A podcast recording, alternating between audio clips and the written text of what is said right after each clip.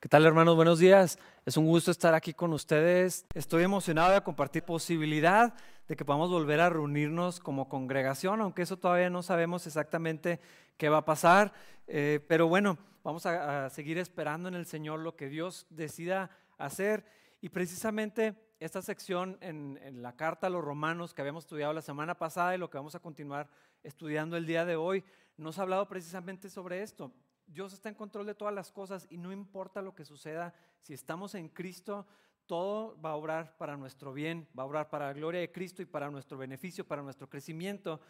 La sección que vamos a estar ahora para terminar el capítulo 8 termina o complementa lo que habíamos estado hablando la semana pasada. Probablemente es otro de los pasajes que la mayoría de los cristianos estamos familiarizados con él, porque dice que somos más que vencedores. Esta expresión eh, también, probablemente hasta fuera de contexto, pero es muy conocido este, este pasaje y quiero que podamos ver lo que Dios tiene que decirnos en esta porción de, la escritura, porque es bastante alentador, es ah, de ánimo, es desafiante, eh, es algo que debería producir gozo en nuestro corazón, todo esto que vamos a estar leyendo. Y si esto no lo hace, no sé qué lo va a hacer en, en nuestras vidas. Pero bueno, regresando un poquitito a lo que terminamos la semana anterior, eh, los versículos antes de donde vamos a estar hoy. Vamos a estar versículos 31 hasta el final del capítulo 8, pero todo esto, otro donde, donde veíamos que todo obra para bien,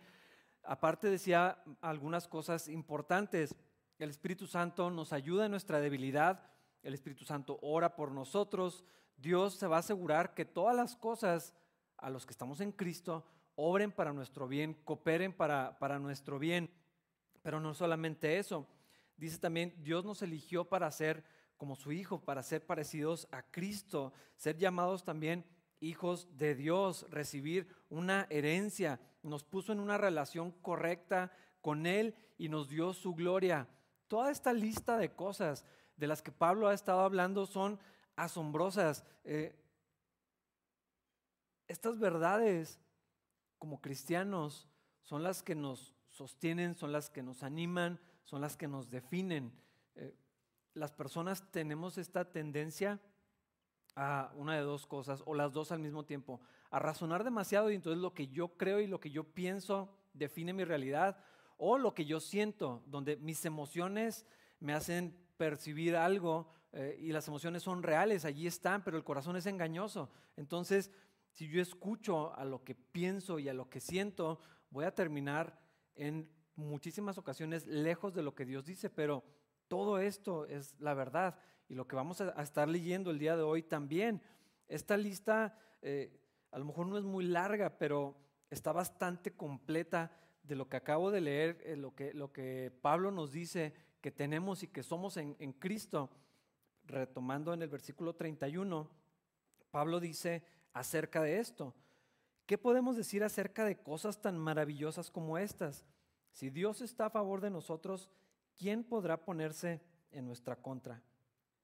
Pablo está asombrado, Pablo está eh, de alguna manera sin palabras, aunque era bastante elocuente, pero, pero esta esta emoción, este gozo que él sentía de pensar en todo esto y lo está escribiendo y está diciendo estas verdades a los hermanos en Roma y a, todo el que vaya a leer la carta y está diciéndole, esto es lo que somos, esto es lo que Dios ha hecho por nosotros, esto es lo que va a pasar, esta es nuestra confianza. Y, luego hace una pausa para decir, ¿qué vamos a decir ante estas cosas? ¿Qué, qué podemos decir acerca de esto tan maravilloso? Esto me asombra, esto me, me deja callado y, me hace emocionarme. Eso es básicamente lo que está diciendo Pablo aquí. Ah, ¿Qué podríamos decir acerca de esto? Sin embargo, sí hay mucho que decir. Y a lo que me refiero es, estas verdades hay que repetirlas, hay que enseñarlas, hay que volverlas a leer, hay que meditar en ellas, hay que procurar compartirlas con otros de diferentes maneras para que podamos entender y, para que Dios en su gracia utilice su palabra para producir en nosotros eh, esta, esta, fe y esta capacidad de, abrazar las verdades que Dios tiene. Eh, necesitamos fe para vivir en estas cosas que dice la, palabra. Eh, no solamente, y lo había mencionado antes, la fe no es únicamente creer en milagros o A, veces la hemos limitado a decir que la fe es creer que van a pasar cosas que quisiera. E, e, eso no es la fe, es una parte tal vez de lo que sucede dentro de la vida en la fe, pero de poder leer esto y decir, esto es lo que yo soy, y permitir que lo que la Biblia dice defina cómo pienso, defina cómo, cómo es mi manera de, procesar las cosas.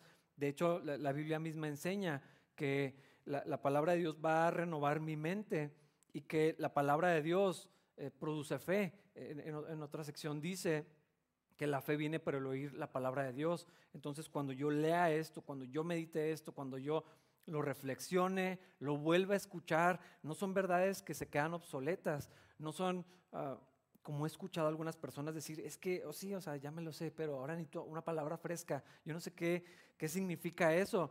Esto es lo fresco, esto es lo relevante, esto es lo que yo necesito una y otra y otra vez. No importa si tengo cinco años en el Evangelio, si acabo de llegar o si tengo 35 años en las cosas de Dios, regresar a esto debería producir el mismo efecto que Pablo está eh, expresando aquí.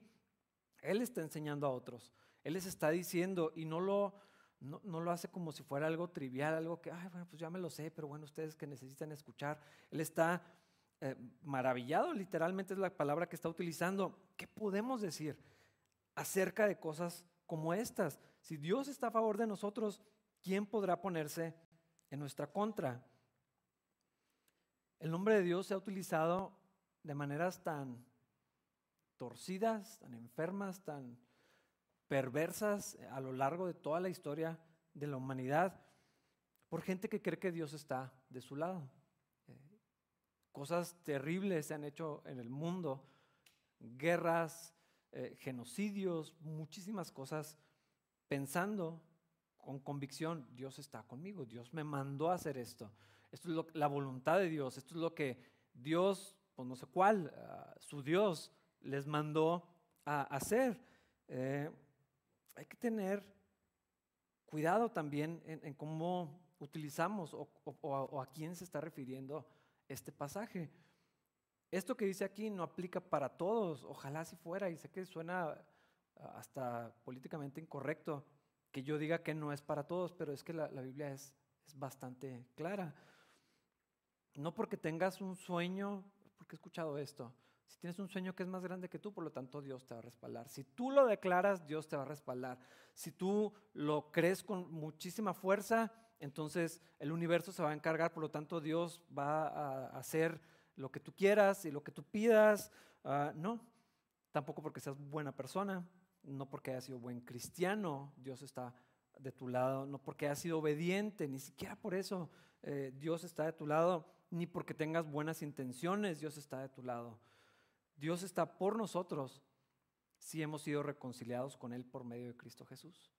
Allí es donde está nuestra convicción, ahí es donde encontramos nuestro aliento. Si, si estamos en Cristo, entonces todo obra para bien.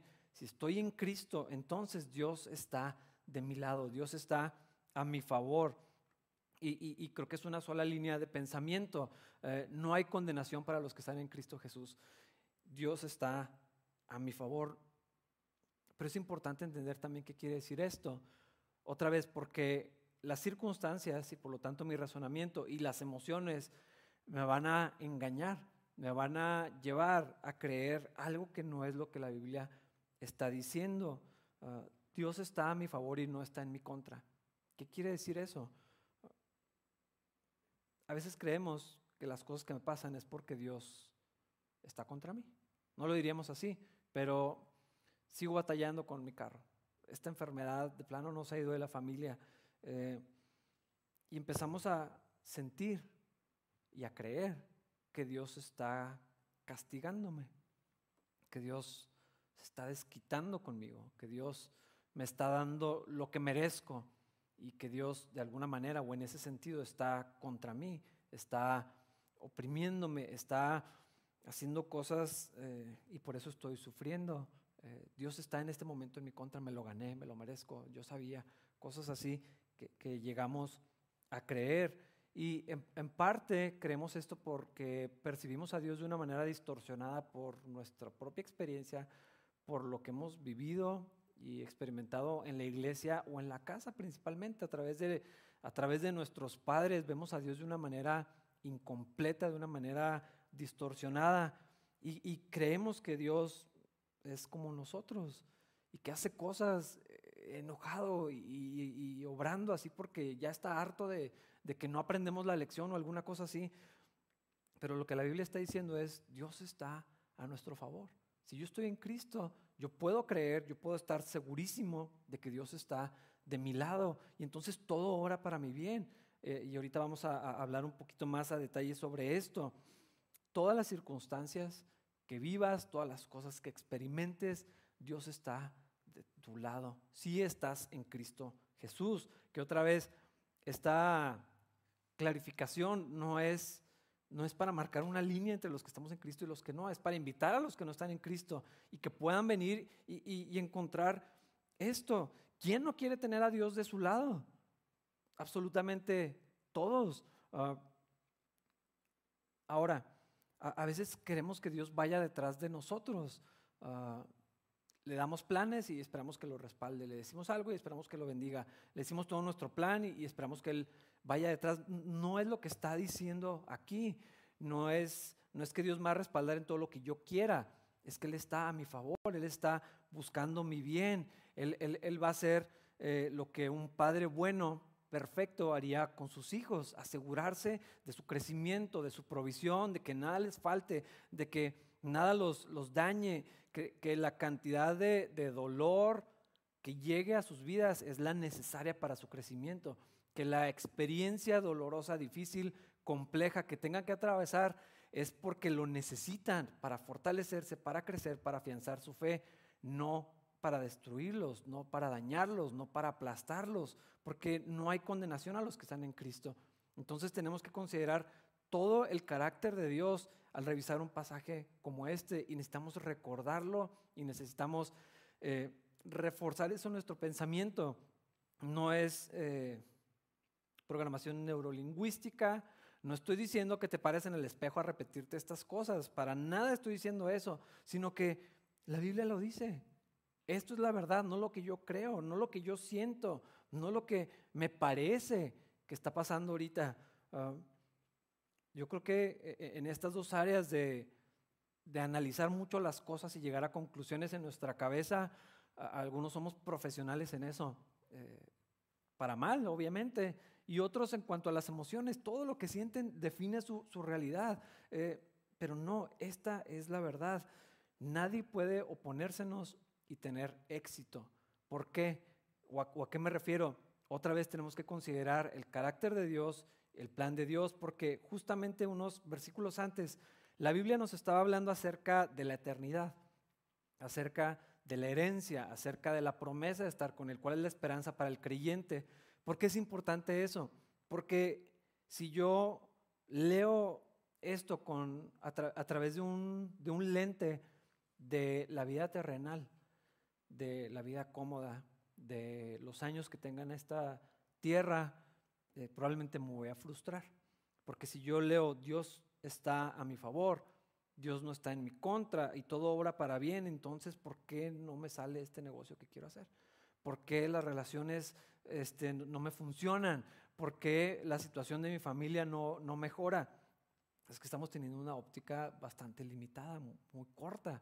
Eh, la Biblia nos llama continuamente a pensar en lo que está por venir, eh, eh, donde si, si, vemos esa perspectiva de lo eterno, de, estar con Dios para siempre, del cuerpo que nos va a dar, de la restauración de todas las cosas en Cristo Jesús, de una nueva creación, entonces, la, verdad de que nada se nos puede poner y tener éxito cobra una, dimensión completamente distinta. Es una perspectiva más bíblica y más completa, porque definitivamente en esta tierra va a haber cosas que no salgan exactamente como quisiéramos que salieran. Sí va a haber sufrimiento, sí va a haber un montón de cosas. Jesús lo había dejado bastante claro, en este mundo van a tener aflicción. No dijo, es posible que sufran. Eh, no hizo la promesa, si están conmigo, si me siguen, absolutamente todo les va a salir como ustedes planean. No es lo que dijo, dijo, va a haber aflicción. Eh, nomás que pueden confiar, porque yo he vencido al mundo. Él dijo la promesa, eh, el siervo no es mayor que su Señor. Eh, eso lo dejó bastante claro. Y si al Señor lo crucificaron y lo mataron y lo desecharon, los siervos no podemos esperar un mejor trato que el del Señor. Él fue bastante claro. Y si pensamos en lo eterno y si recordamos hacia dónde vamos, dónde está mi identidad, dónde está mi nacionalidad, mi patria es el cielo, pertenezco al reino de los cielos, entonces esta promesa se hace más completa y, puedo descansar que es segura. Dios está a nosotros, a los que estamos del lado del Señor, a los que estamos en Cristo Jesús, Dios está a nuestro favor. No sé a cuántos les gusta ver las estrellas o las montañas o el mar, cualquiera de, estos eh, eh, lugares, cuando llegas a estar ahí, puede ser tan abrumador, en el mejor de los sentidos, ver algo tan inmenso, algo tan fuerte, algo tan hermoso, algo tan completo, algo tan grande, nada más de pensar en, las montañas.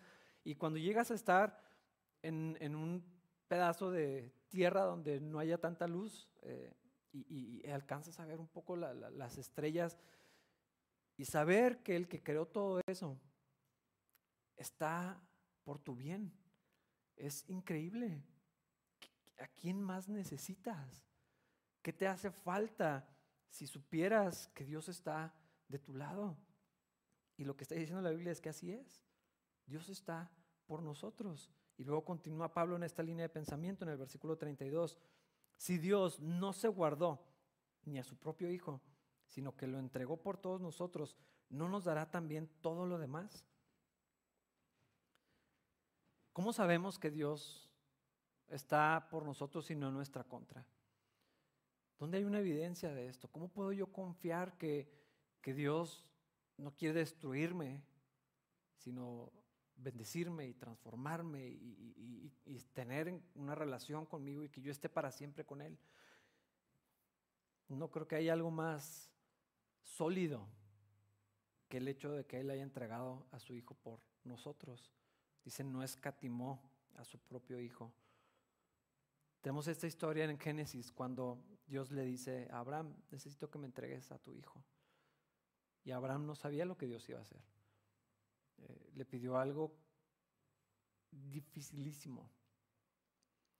Imagínate que pudiéramos estar juntos, yo sé que lo queremos, todas las personas de capilla, lleno este lugar y, todos aquí y a los que tenemos hijos, alguien nos pidiera entregar a uno de ellos por todos los demás. Yo no podría hacerlo, a ninguno de los dos. Eh, ¿Por qué lo daría? ¿Por, qué Dios entregaría a, su hijo para que sufriera? Él sabía lo que iba a pasar, él sabía exactamente de qué se trataba. Toda la ira de Dios por el pecado iba a caer sobre su hijo, quienes lo iban a rechazar quienes no iban a festejar que él estuviera allí, unos cuantos solamente. Todos los demás le iban a dar la espalda porque los hombres amaron más las tinieblas que la luz. A lo suyo, a lo suyo vino y los suyos no le recibieron. Eh, a veces, no sé si lo olvidamos o lo minimizamos o nos enfocamos únicamente en, la idea de, no, es que Dios nos ama tanto que dio a su Hijo.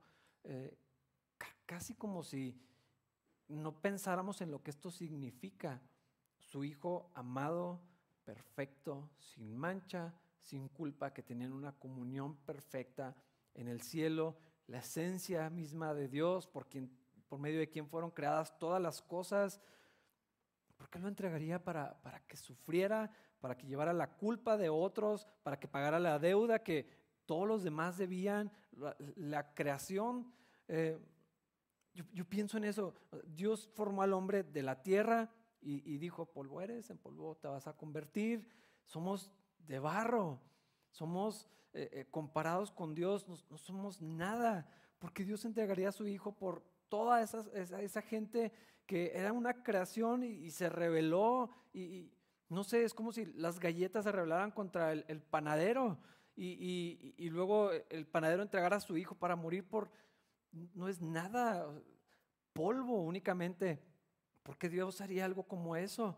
Eh, pero si lo hizo, si llegó al punto de, que la única solución para restaurar las cosas, para restaurar a, la creación, para recuperar a la humanidad, era enviar a su Hijo. Y si no negó eso, lo que está diciendo eh, Pablo aquí es, ¿qué podría ser más difícil, más complejo, más duro, más eh, valioso de, hacer que, entregar a, su propio hijo? No hay nada, no hay sacrificio más grande, no hay, no hay eh, alguna otra cosa más difícil que Dios pudiera hacer a nuestro favor, no hay algo eh, más grande que pudiera entregar por nosotros, lo, lo más valioso que había, lo entregó. Entonces, si llegó al punto de entregar a Jesucristo para que pudiéramos estar en comunión con Él, no nos dice eso lo que Dios sería capaz de hacer por nosotros.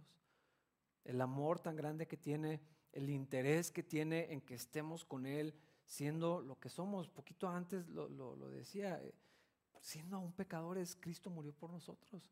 En ese estado donde no merecíamos absolutamente de ninguna manera estar en comunión con Dios, donde teníamos cerrado el acceso para hablar con Dios y Él decide entregar a su Hijo.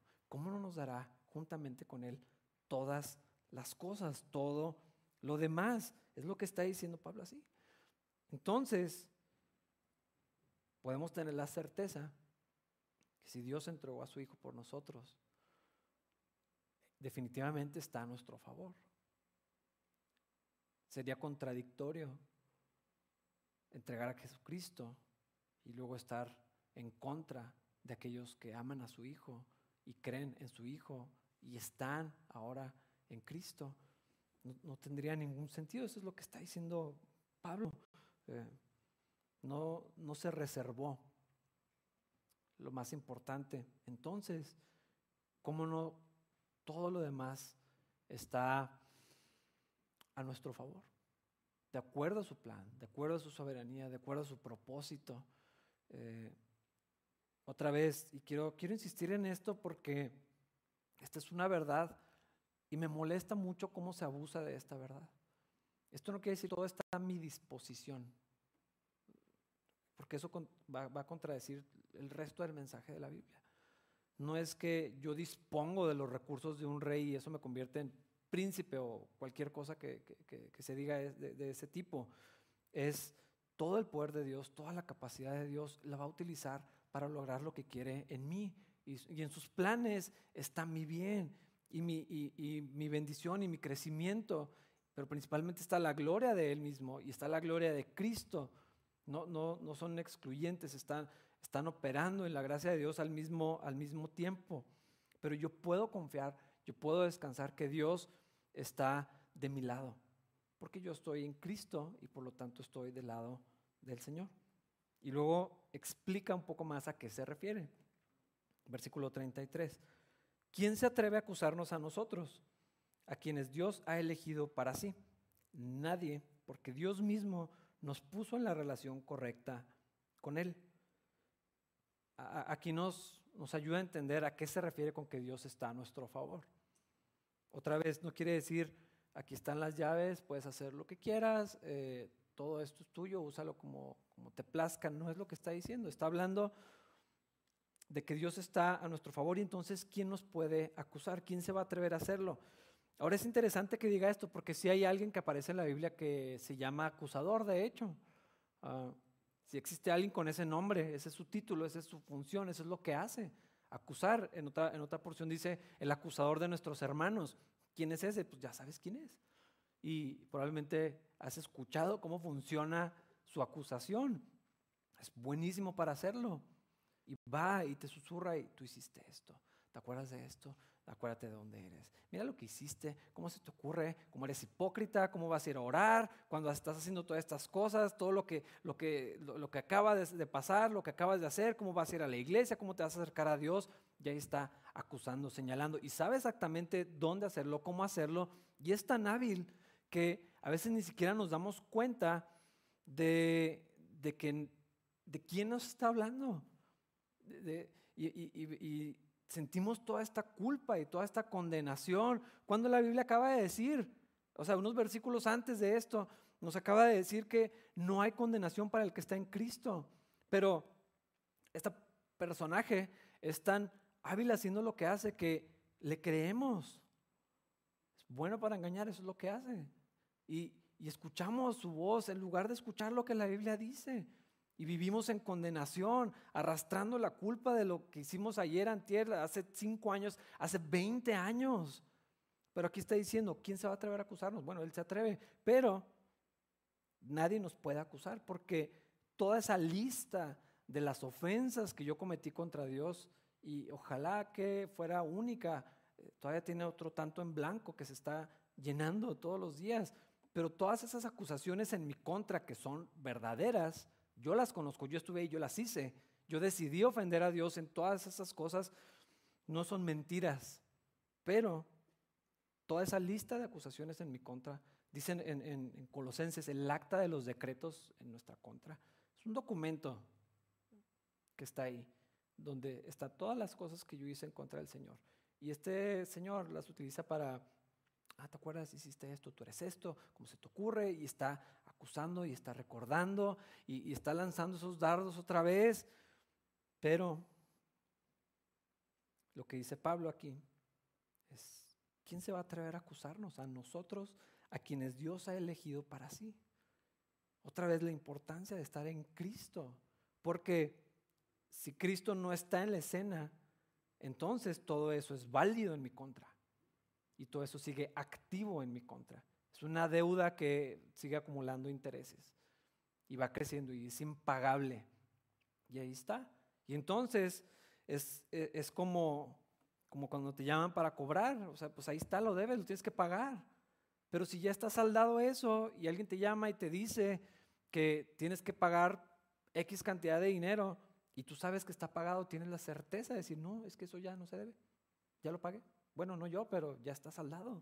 Ya, ya no existe esa deuda. Eso es lo que está diciendo aquí. ¿Por qué? Porque Dios mismo nos puso una relación correcta con Él por medio de su Hijo Jesucristo. Para eso para eso vino Cristo, para eso entregó, ah, para eso Dios llegó a ese extremo, no sé si llamarlo así, a, algo tan asombroso como entregar a su hijo, algo tan grande, tan doloroso.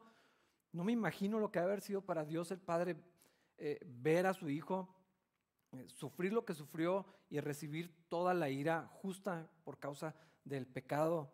Pero al Dios hacer esto nos pone en una relación correcta con Él y entonces Todas las acusaciones pasan por Cristo y ahí se terminan, porque eso ya fue juzgado en la cruz, eso ya no es válido, es una deuda que ya está pagada. Sin embargo, hay miles de cristianos que continuamente vivimos como si todavía no estuviera pagado eso. En nosotros mismos y a veces todavía peor, en otros. Como si lo que cometen otras personas no lo hubiera cubierto Cristo. A lo mío sí, lo de otros lo dudo, porque me ofende muchísimo lo, que hacen, eh, pero no, eh, aquí está diciendo claramente.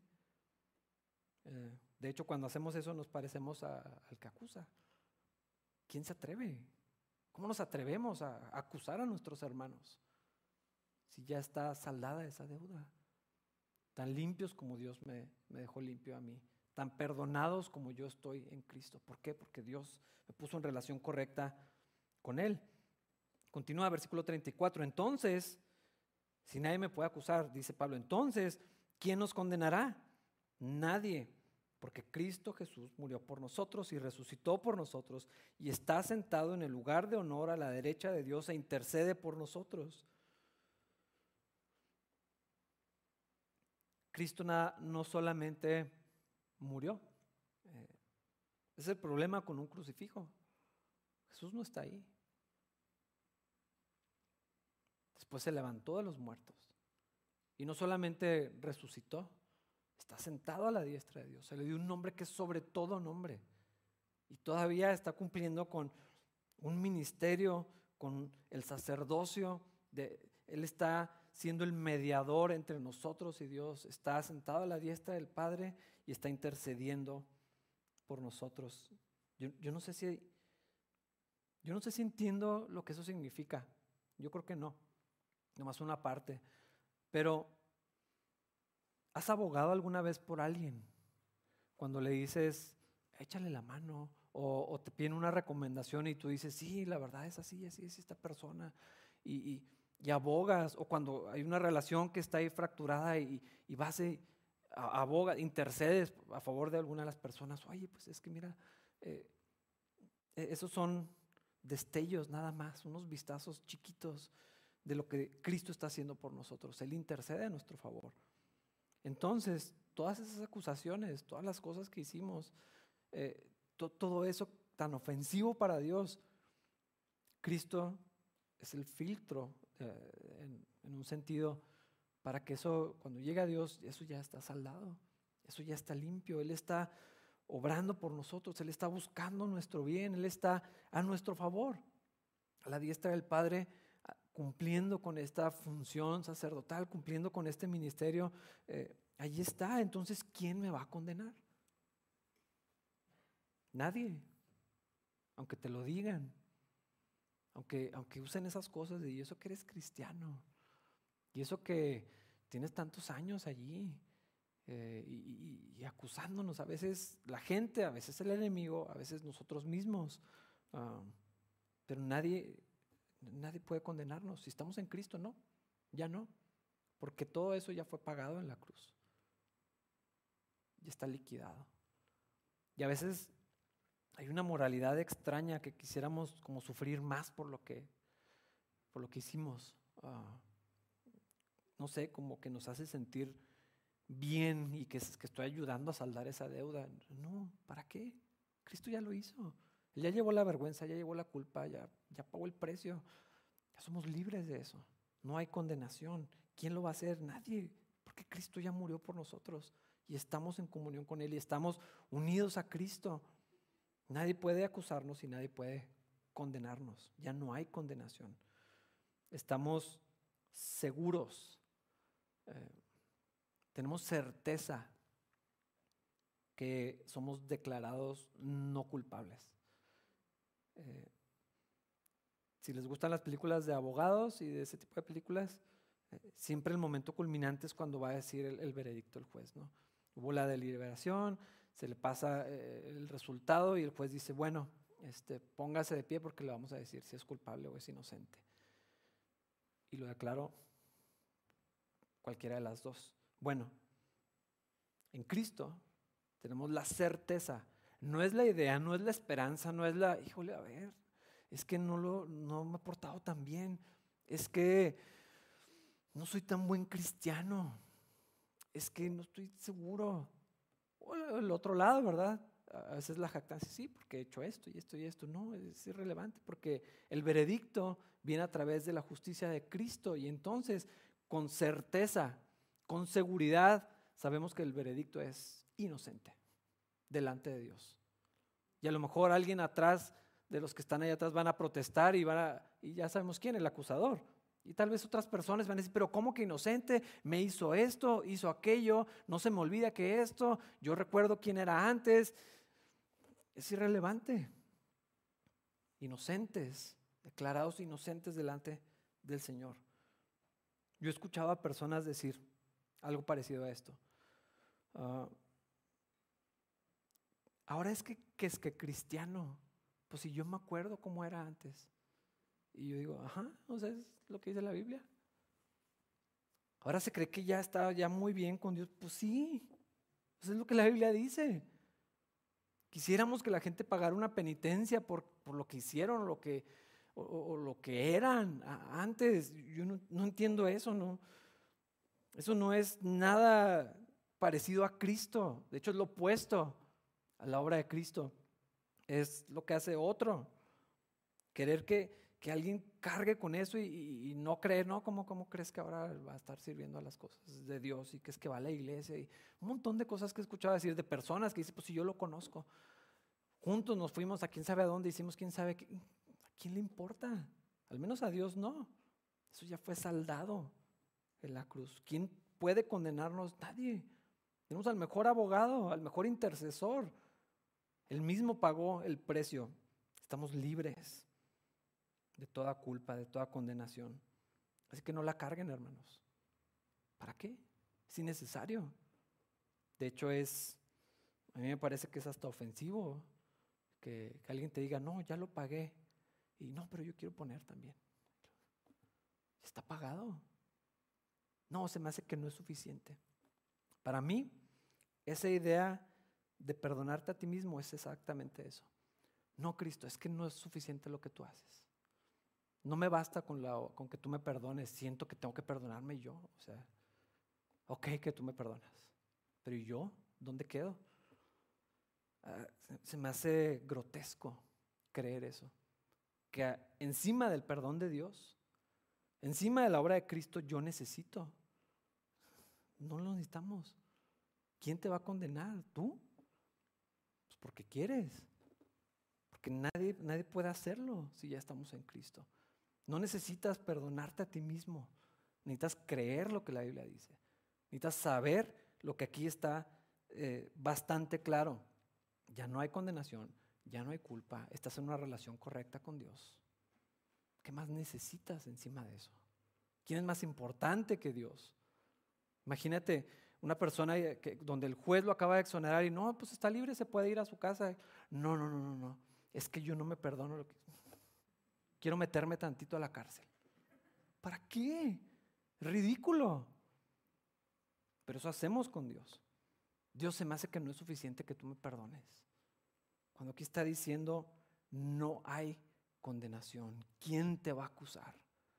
¿Quién puede hacerlo? ¿Quién puede contra Cristo si Él está a tu favor? Intercediendo por ti, te ha hecho libre completamente. ¿Para qué le vamos a agregar algo más? A mí me molesta bastante esa idea, pero bueno. Versículos 35 ah, y 36. ¿Acaso hay algo que pueda separarnos del amor de Cristo? ¿Será que Él ya no nos ama si tenemos problemas o aflicciones? Si somos perseguidos o pasamos hambre o estamos en la miseria o en peligro o bajo amenaza de muerte? Como dicen las escrituras, por tu causa nos matan cada día, nos tratan como ovejas en el matadero. Entonces si hay alguien en nuestra contra, pues sí. Pero no van a tener éxito, es lo que dice la Biblia. Por eso es importante leer todo el contexto, todo el pasaje. Porque pudiéramos pensar, si no leyéramos esto, podríamos quedarnos, ah, entonces no voy a sufrir en esta vida, entonces no va a haber problemas en esta vida, pues si Dios está a mi favor. ¿Quién se va a atrever? Bueno, aquí dice. Y nos lleva a un dilema que las personas tenemos continuamente. Es claro, si va a haber gente en nuestra contra, si va a haber circunstancias en nuestra contra, eventos adversos definitivamente, sí, pero no pueden oponérsenos y tener éxito a la luz de la eternidad, a la luz de la obra de Cristo y a la luz del amor de Jesús. Es bien interesante que cuando está hablando de esto, el concepto que, que presenta Pablo es el amor de Jesucristo. Porque cuando pasamos, voy a, usar lo que dice aquí, problemas o aflicciones o persecución o hambre o miseria o peligro o amenaza de muerte o la muerte misma. Quiere decir que todas estas cosas son opciones, son posibilidades, perdón, en la vida de un cristiano. Está bastante claro. Eh, no está diciendo que no vamos a atravesar ninguna de ellas. Van a venir probablemente. en esta vida eh, todo esto es una verdadera posibilidad para los cristianos. No estamos asegurados una vida de paz y, tranquilidad eh, en las circunstancias. Y lo que sucede cuando atravesamos esas cosas es que pensamos que Dios no nos ama, que Dios no nos, nos olvidó, que Dios nos está castigando, que Dios nos está reprochando por lo que hicimos.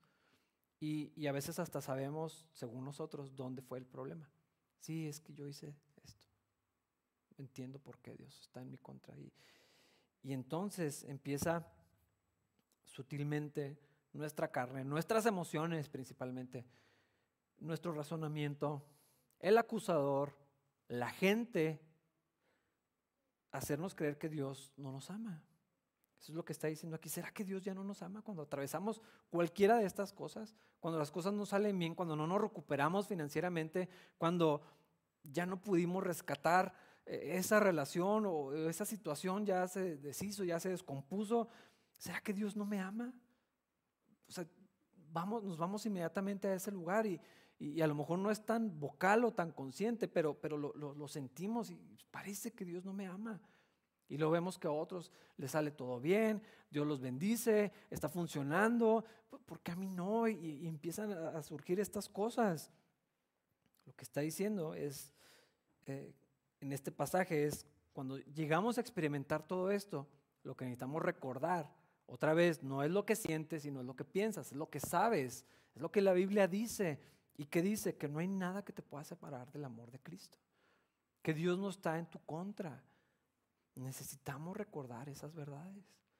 Y cuando, y si, cuando estemos, o si ahorita estás atravesando muy posiblemente por las finanzas que en el estado en el que estamos por la pandemia, la enfermedad, la muerte probablemente de seres queridos, todo esto encima la incertidumbre y todo esto, si por alguna razón llegas a considerar por un ratito, ¿será que Dios ya no me ama? No, aquí dice que no.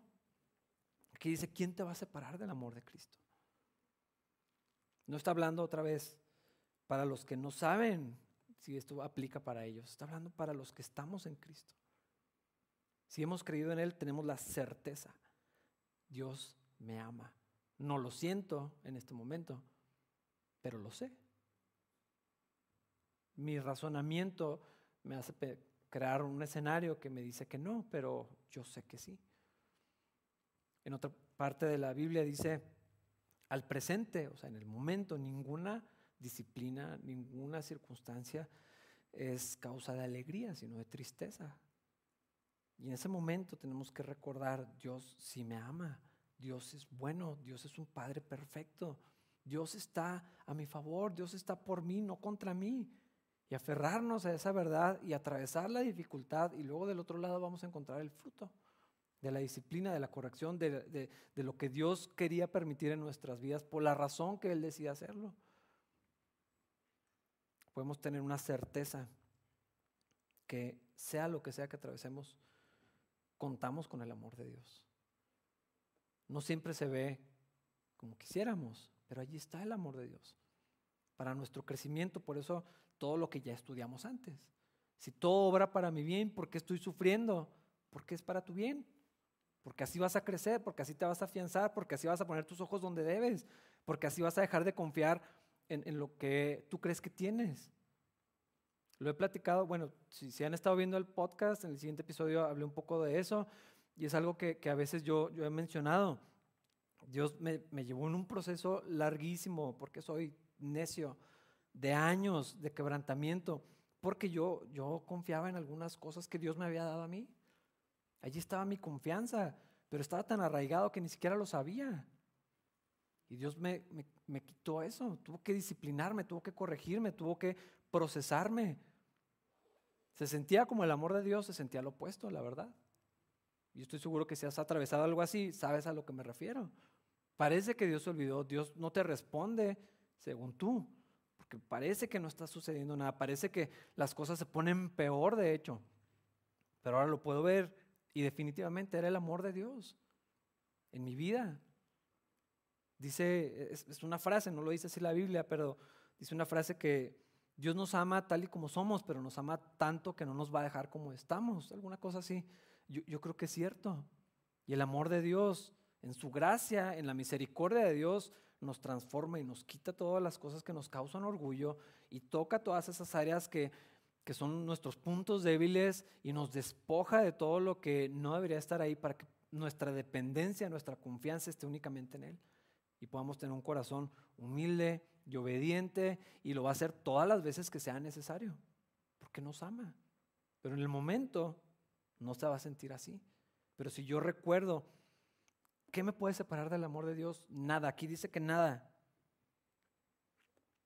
Entonces, puedo atravesar eso con confianza. Si yo recuerdo que Dios está a mi favor, que Dios está por mí, no contra mí, puedo atravesar esas dificultades y recordarlas y, saber, Dios, ayúdame a creer esto porque ahorita siento todo lo contrario.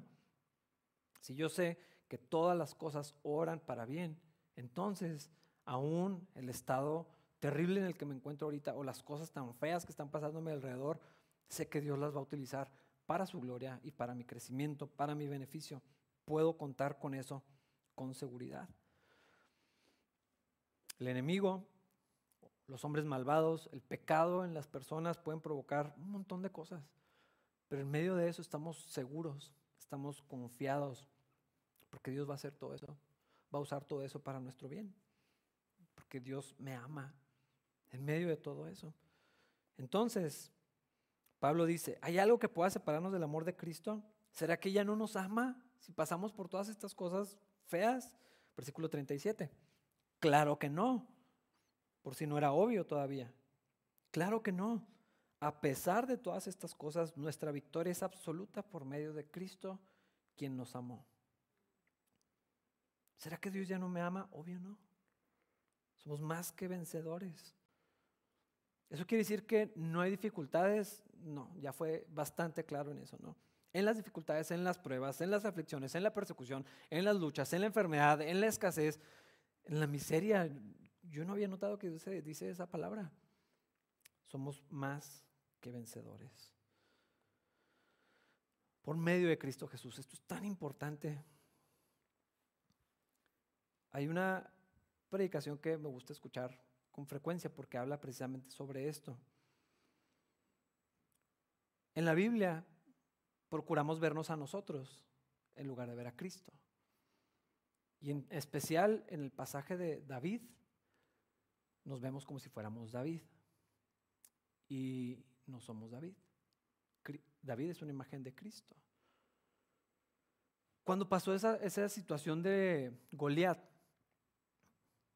quiero que te imagines no en el campo de batalla peleando con Goliat y lanzándole una piedra, sino atrás escondido en la barda, temeroso de salir. Porque ahí está el gigante y no podemos contra él. Y luego viene Cristo. Y luego cuando David vence al gigante, ¿qué hizo todo el pueblo de Israel?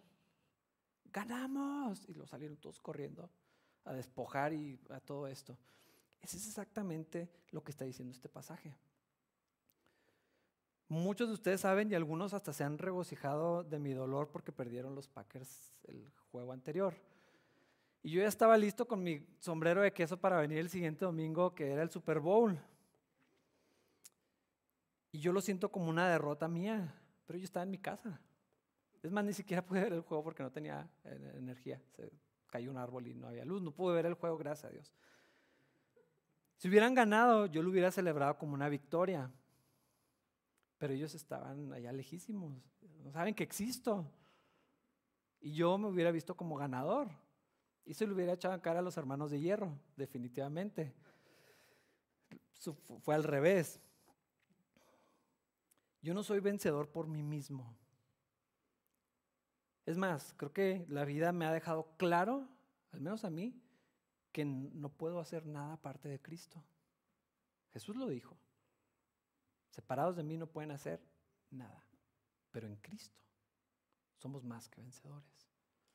Porque Él es el que va y vence al gigante y entonces nosotros vamos y disfrutamos de la victoria y entonces celebramos con Él y entonces decimos, hemos ganado, tenemos la victoria, pero Cristo la ganó. Sería extraño que uno de los que no se atrevía a salir todas las veces que Goliat iba a desafiarlos dijera, yo le gané al gigante. Obvio no. Pero pero estás del lado ganador. Estás en victoria y disfrutas de esa victoria y vives en esa victoria que Cristo ganó para ti. Eso, es lo que está diciendo aquí. Somos vencedores, aún en las dificultades, sí. En la escasez, sí. En la enfermedad, sí. En la muerte, sí. ¿Cómo es posible eso? No sé. Pero la Biblia dice que así es. Y si yo lo quiero razonar, no lo voy a entender. Y si yo lo quiero sentir, probablemente tampoco. Pero si la Biblia lo dice, esta es la verdad. Somos vencedores, somos más que vencedores, o sea, como ultra vencedores en Cristo Jesús, por lo que Él ganó, por lo que Él hizo, por el poder de Cristo, para la gloria de Cristo. Esto es lo que yo soy ahora, independientemente de lo que parezca a mi alrededor. Y entonces Pablo afirma esto, somos más que vencedores por medio de aquel que nos amó, que es Cristo Jesús, del que nada me puede separar y quien va a hacer que todas las cosas obren para mi bien versículos 38 y 39 para terminar. Y estoy convencido de que nada podrá jamás separarnos del amor de Dios. Ni la muerte, ni la vida, ni ángeles, ni demonios, ni nuestros temores de hoy. Esto va para muchos y hago énfasis a propósito. Ni nuestros temores de hoy, ni nuestras preocupaciones de mañana, ni siquiera los poderes del infierno pueden separarnos del amor de Dios. Ningún poder en las alturas ni en las profundidades. De hecho, nada en toda la creación podrá jamás separarnos del amor de Dios que está revelado en Cristo Jesús nuestro Señor. Y hermanos, si esto no los anima, si esto no los llena de gozo, hermanos, no tengo ninguna otra cosa que agregar que les pueda servir. Esto es todo lo que necesitamos. Esta es la verdad. Esto es lo que define quién soy, porque así lo dice la Biblia. Yo podré sentir muchísimas otras cosas y se me ocurren muchas otras en mi cabeza. Las circunstancias parece que comunican otra cosa, pero esto es lo que dice la Biblia. Nada me puede separar del amor de Dios en Cristo Jesús por lo que Él hizo y lo que Él hace. ¿Y quién es Él? Yo soy más que vencedor y nada me va a separar de su amor no tengo condenación, nadie me puede acusar, estoy libre en Cristo, estoy limpio en Cristo, soy eh, liberado para vivir en comunión con Él, ahora estoy unido a Jesucristo. No necesitamos nada más, nada más. Y aún así, Dios el Padre generoso, juntamente con Cristo, nos da todas las cosas todo lo que necesitamos, va a atender a nuestras necesidades, va a escuchar nuestras peticiones, va a estar al pendiente de nuestras lágrimas, de nuestros ruegos, de nuestro sufrimiento. Podemos llevarle todas nuestras cargas, podemos tener la certeza que si cuida a los pajaritos, esos chiquitos cafés que andan por ahí, que nadie les hace caso, si Dios cuida de ellos, no va a poder cuidar de mis necesidades, no va a poder atender a lo que yo necesito cuando no nos negó a Jesucristo, ¿cómo nos dará juntamente con Él? Todas las cosas. Entonces, hermanos, vuelvan a leer, grábense este pasaje, créanlo y cada vez que sea necesario vuelvan a él una y otra y otra vez porque esta es la verdad. Esto es lo que somos, esto es lo que Dios dice. Gracias a Dios por la obra de Cristo Jesús, por lo que somos en Él y, en especial por quién es Él, todo para su gloria y en su misericordia para nuestro beneficio. Más vale, hermanos, que estén contentos después de haber leído y meditado en todas estas cosas. Que la gracia del Señor esté con todos ustedes. Nos vemos en la siguiente transmisión, en el siguiente servicio el próximo domingo. Dios los bendiga.